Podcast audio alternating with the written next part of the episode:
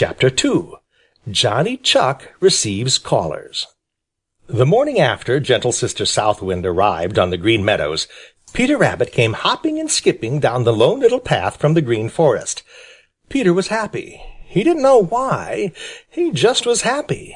It was in the air. Everybody else seemed happy too. Peter had to stop every few minutes just to kick up his heels and try to jump over his own shadow. He had felt just that way ever since gentle Sister South Wind arrived. I simply have to kick and dance, I cannot help but gaily prance, Somehow I feel it in my toes, Whenever gentle South Wind blows.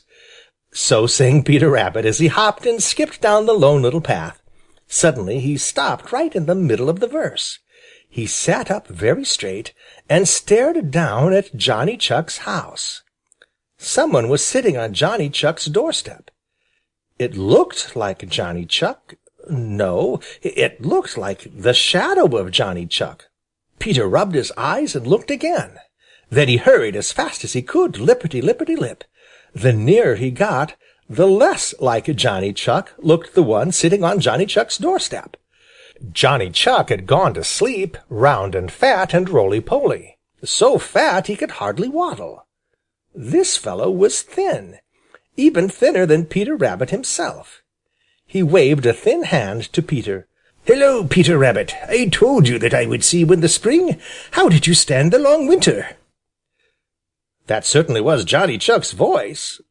Peter was so delighted that in his hurry he fell over his own feet. "Is it really and truly you, Johnny Chuck?" he cried.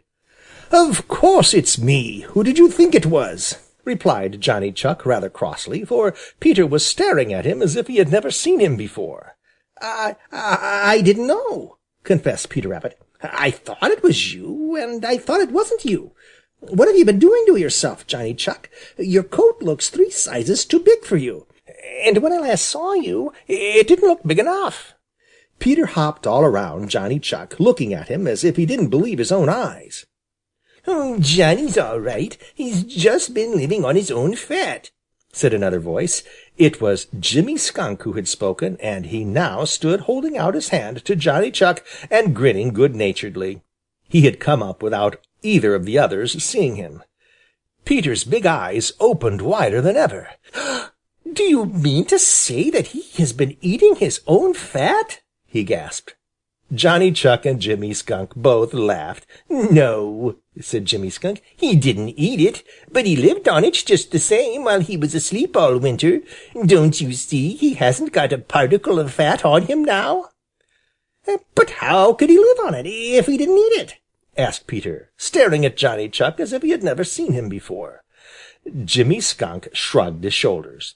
"Don't ask me. That is one of Old Mother Nature's secrets. You'll have to ask her," he replied. "And don't ask me," said Johnny Chuck, "for I've been asleep all the time. My, but I'm hungry!" "So am I," said another voice. There was Reddy Fox grinning at them. Johnny Chuck dove into the doorway of his house with Peter Rabbit at his heels, for there was nowhere else to go. Jimmy Skunk just stood still and chuckled.